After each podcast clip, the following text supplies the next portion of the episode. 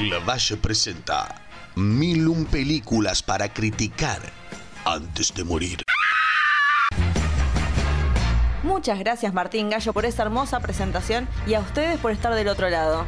Mi nombre es Laura Valle y los invito a acompañarme en este recorrido por la historia del cine criticando cada película en el listado de Steve Schneider. No será una tarea fácil, pero sí divertida, mientras recordamos clásicos amados por todos y tal vez, solo tal vez, descubrimos películas que se transformarán en nuestras favoritas. Acompáñenme, empecemos.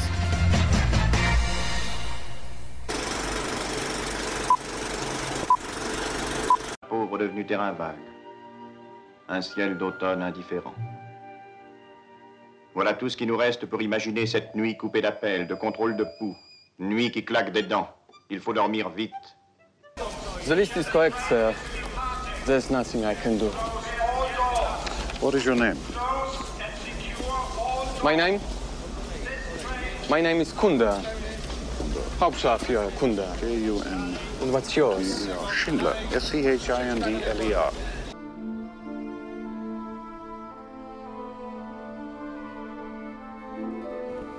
Las películas que veremos hoy tienen un promedio de 99% en Rotten Tomatoes y quiero aclarar que una de ellas tiene 100. Así que bien ahí y mal el que la criticaría porque la verdad que es intocable, se le puede decir, pero no importa. Pero hay un crítico que dijo sobre la otra, no hay confianza al espectador de que pueda asimilar los horrores del holocausto si las líneas del bien y del mal no están muy marcadas. Algo interesante tiene esta crítica, no voy a negarlo. Como se darán cuenta, el tema de hoy es un poco heavy, retratando un horror de la historia humana por dos clásicos diferentes. Uno es un documental francés con mucha información y la otra es una historia basada en la vida de un hombre que no era perfecto pero llegó a salvar varias vidas en el medio de una pesadilla viviente. Obviamente estoy hablando de Noche y Niebla del año 1956 de Alain Resnais, como sea que se pronuncie, perdón, Ala- Alain Resnais, eh, vamos a decirle, con guion de John Carroll y la lista de Schindler del año 1993 de nuestro amigo Steven Spielberg o Steven Spielberg, con guion de Steve Cillian basado en la novela de Thomas Keneally, con las actuaciones de Liam Neeson, Ralph Fiennes, Ben Kingsley y Caroline Goodall, entre muchos más. ¿Se acuerdan la semana pasada que mencioné que cambié las películas que coincidían con mi cumpleaños por ser muy deprimentes? Bueno, ahora pueden entender por qué aplacé ver estos clásicos. Y aunque estas películas no son para un viernes a la noche o para generar un podcast muy entretenido, porque o sea, es complicado el programa de hoy, sí son necesarias y creo que llegamos al punto del podcast donde tenemos que afrontar las películas difíciles. Se vienen películas muy complicadas, eh, no puedo dejarlas para la última temporada y llenarlo de, malas vibras. Así que es necesario empezar a verlas ahora, afrontarlo y ya está. Y que quede claro que estas no son películas difíciles porque están mal contadas, todo lo opuesto, están muy bien contadas. Sino que, bueno, lo que estamos viendo, eh, uno quisiera creer que es algo ficticio, pero en realidad es algo que pasó. Y es algo que, sin importar cuánto artista agarre el tema, es muy difícil de entender que haya pasado. Lo que podemos lograr es asegurarnos que nunca más vuelva a pasar. Bueno, Noche y Niebla la vi hace un tiempo sabiendo que iba a estar seguramente en el listado. Muchas veces me pasa que empiezo una película porque sé que van a estar en el listado. Pasa mucho tiempo y después uh, la tengo que ver de vuelta porque realmente es como que tengo que recordarlo un poco. Su duración de 36 minutos es bastante convincente, vamos a decirlo, uno siempre está buscando un clásico corto de vez en cuando, pero al mismo tiempo son unos 36 minutos que, que valen el doble o más, porque son realmente no es algo que creo que hay que advertirles lo que van a ver cuando vean este documental. Porque va directo al grano. No trata de contar una historia específica o busca un efecto sentimental. Y claramente no lo necesita. Alain Resnaz sabe que esto es un registro histórico y que las imágenes cuentan la historia claramente. La cámara pasea por un campo pacífico, mientras una voz en off revela la historia del lugar, que bueno, que justamente es en Auschwitz, y hasta con un poco de forma poética, comentando que la sangre que había se secó y los gritos se callaron.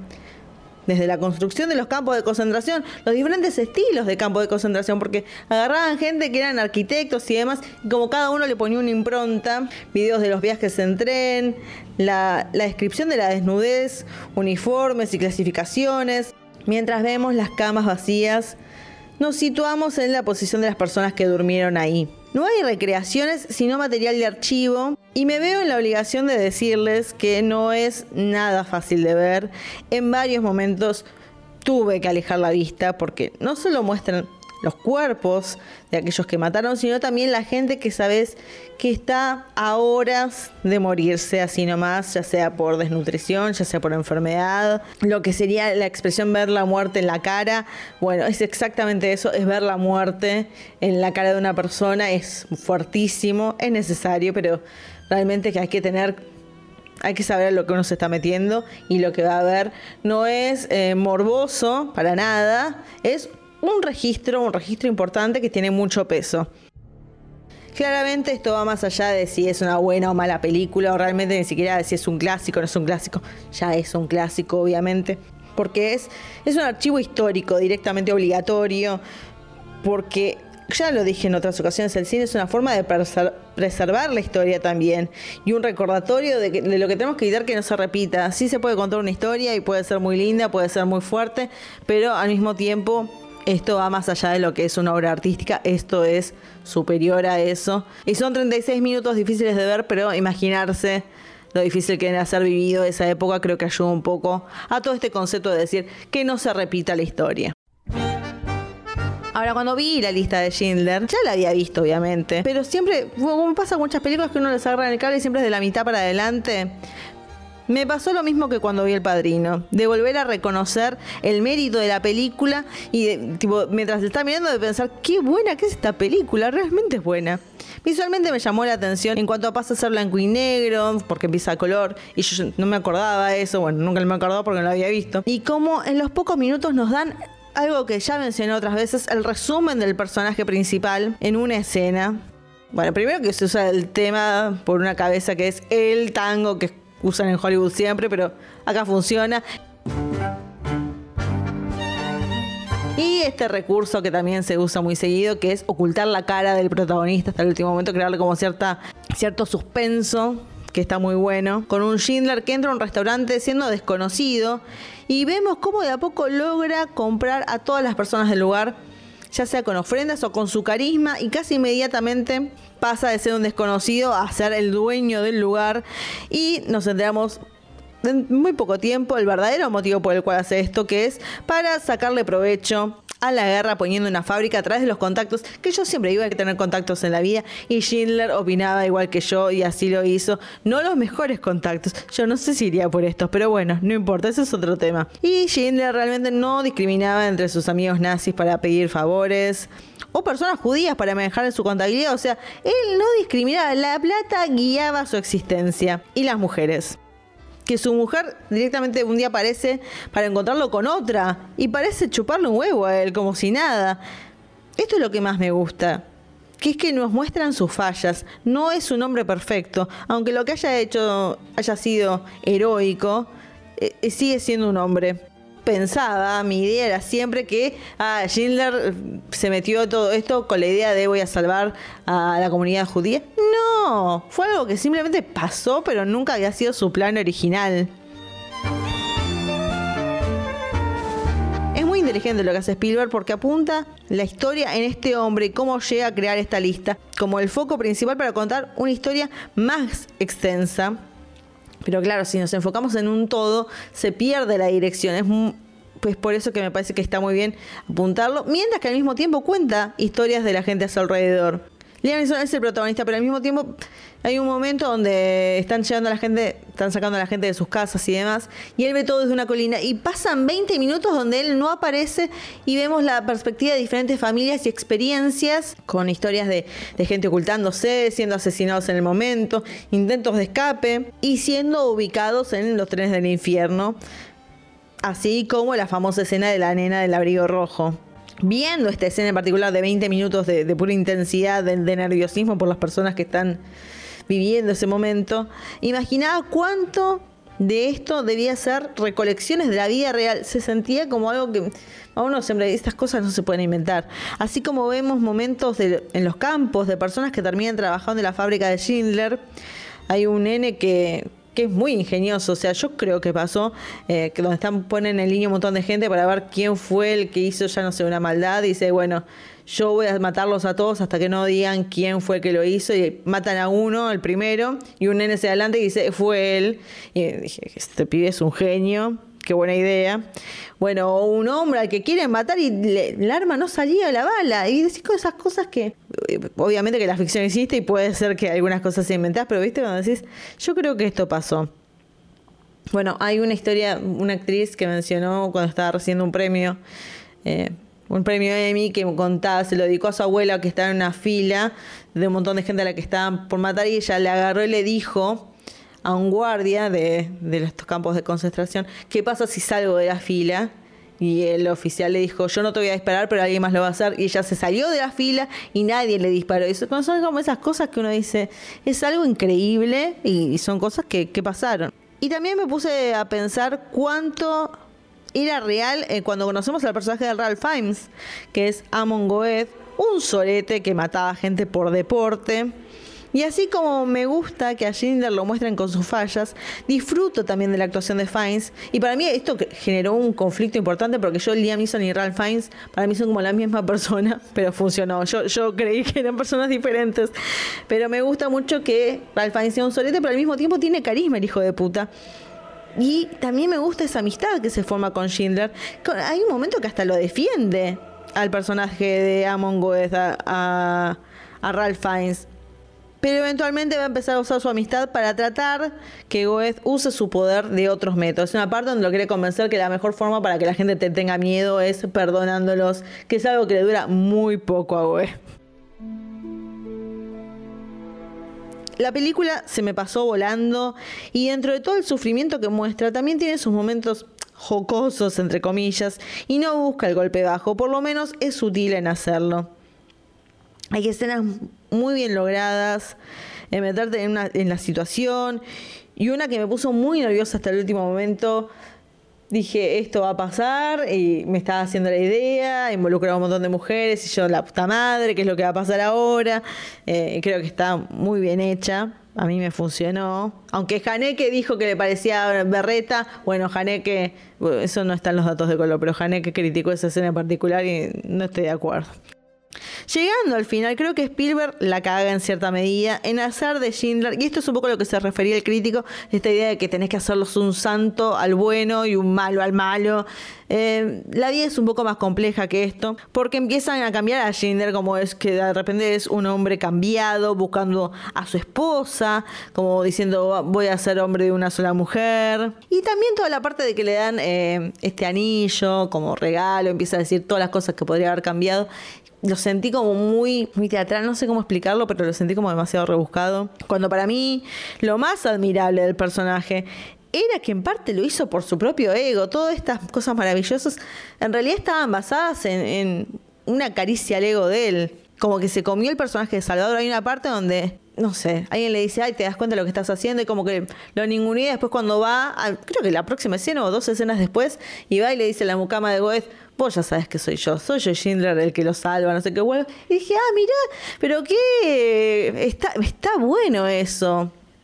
Y eso no es sacarle mérito a lo que hizo, sino reconocer justamente lo interesante de su complejidad como persona y personaje. Otra cosa que amo es como la liberación de los judíos no es alegría, sino realmente incertidumbre. Me acordaba de la escena de La vida es bella, donde está la mujer y el nene y llega un tanque con estadounidense, ¡ay, están salvados! Y todo abrazo y toda alegría. Mentiras y falacias, así nomás. Están ahí tirados en, en las vías del tren y llega uno y le dice, bueno, son libres. ¿Y a dónde vamos? Y decir, bueno, allá no los quieren, allá no los quieren, eh, vayan por allá. Y decís, realmente te pinta el panorama de algo que sigue pasando hasta el día de la fecha, que es este, esta búsqueda de una comunidad de, de ser aceptada, de hacerse valer, y como el fin de la guerra no significaba el fin de una lucha para ellos que seguiría hasta el día de hoy. Y por lo menos se puede decir que esa lucha no es tan solitaria gracias a películas como esta, eh, como Noche y Niebla, como la lista de Schindler, que nos hacen empatizar con esta comunidad. Y bueno, ya lo dije una vez y lo vuelvo a decir, y asegurarnos que este tipo de cosas no vuelvan a ocurrir. Por más buenas películas que salgan de todo esto a la larga, preferible tener un mundo eh, de paz. Datos de color. Bueno, vamos a ir primero con Noche y Niebla, que el gobierno alemán, hay que ser caradura en la vida, realmente esto es, esto es un nivel de caradurez impresionante. Eh, evitó que se muestre en Cannes bajo el concepto que había una regla en Cannes que no se podían presentar películas que ofendan a un país. Vamos a decir, no había pasado tanto tiempo del fin de la guerra y realmente ofender a un país con mostrar lo que hicieron directamente, porque es mostrar esto pasó, no es que lo están inventando insultos ni nada de eso bastante caraduras, pero bueno, no importa. Sabemos lo que hicieron y ya está. Acéptenlo y listo.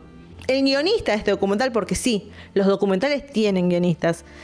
Terminemos con este, esta idea preconcebida que tienen. Los documentales tienen un guion y es de un sobreviviente. Resneis estaba negado a hacer el documental hasta que le dijeron que lo iba a estar haciendo él. Que mencione su nombre, lo voy a mencionar de vuelta. Jean Cairol, mi pronunciación es un desastre, pero bueno, ese es su nombre. Eh, esa fue más que nada la motivación para Alan Resnés para hacerlo. Y qué bien que salió todo. Ahora, muy bien por él. Spielberg no aceptó su sueldo de la película ni firma autógrafos sobre el material, eh, sobre los pósters y demás, como diciendo, esto no es para lucrar. Sí aceptó la estatuilla del Oscar, pero bueno, algo tenía que tomar, me parece muy bien. Ahora en un momento Spielberg hizo como un screen test o un screening a John Williams, como diciendo, bueno, necesito que le pongas música a mi película, a lo cual después de ver la película, John Williams le dijo, esta película merece un mejor compositor. Y Spielberg, ¿qué le dijo? Porque es un jodido, le dijo, sí, pero están todos muertos. Así que Así que quedaste vos. Es muy jodón, Steven. Realmente, qué gana de que sea mi amigo. Todavía estoy a tiempo de que así sea. Ahora, alguien, una vez en una conversación, Kubrick, otra persona de la que siempre hablamos, eh, mencionó que esta película no es tan sobre el holocausto, sino sobre el éxito. Porque el holocausto, eh, como él dijo, es sobre 6 millones que murieron y esta película es sobre las 600 personas que no murieron, o sea, que tuvieron éxito en sobrevivir la guerra. Y en cierta medida es una película optimista, se puede decir, sin paréntesis, signo de pregunta. Películas para recomendar. Creo, creo que esta es la primera vez que voy a recomendarles un libro para que, para que, como recomendación, que es uno que me encanta y creo que es muy necesario para sumarle a la experiencia de aprender un poco de la historia, que es Mouse de Art Spiegelman, una novela gráfica increíble. Es lectura obligatoria. Creo que es el único libro del cual después me compré un libro sobre cómo se hizo ese libro. Así, ese es el nivel fascinación que tengo. Es una historia que está basada sobre la familia de Spiegelman, de cómo pasaron por el holocausto. Lo que llama más la atención es que en esta novela gráfica los judíos son ratones, los alemanes son gatos. Que lo que importa es la historia y realmente me emocionó. Así que yo creo que es algo que lo van a leer en una tirada, se ve facilísimo, es un lujo, así que háganlo. Y para que la pasen bien y se diviertan un rato y entiendan un poco porque vamos a decirlo, también lo decía Woody Allen en Selig, esta idea de que el peligro de querer encajar en una sociedad, lo más fuerte de eso, el peligro más grande, eh, puede terminar en nazismo, que es que varias personas aceptan lo que se les dice es normal, y decir, ustedes tienen que hacer esto, y no cuestionarlo porque es lo que hacen todo el mundo. Y eso va un poco la película Jojo Rabbit, que es del año 2019 del señor Taika Waititi, con Roman Griffin Davis y Scarlett Johansson sobre este chico que cree que el nazismo está bien, hasta que finalmente se da cuenta que no está tan bien y tiene a Taika Waititi haciendo de un Hitler eh, casi querible, no, imposible querible, pero bueno, es una comedia para relajarse un rato y no deja de ser emotiva, así que véanla. Y así terminamos con las películas 209 y 210 del listado. Hemos ido a lo complicado. Se vendrán cosas más complicadas, pero bueno, este es solo el comienzo y hay que hablar de la historia y evitarla y aprender y charlar porque así se aprende y está muy bien. Así que vayan a ver estas peliculones, estos clásicos y vuelvan pronto porque solamente nos están quedando 791 películas para ver y criticar. Así que nos veremos y será hasta la próxima película.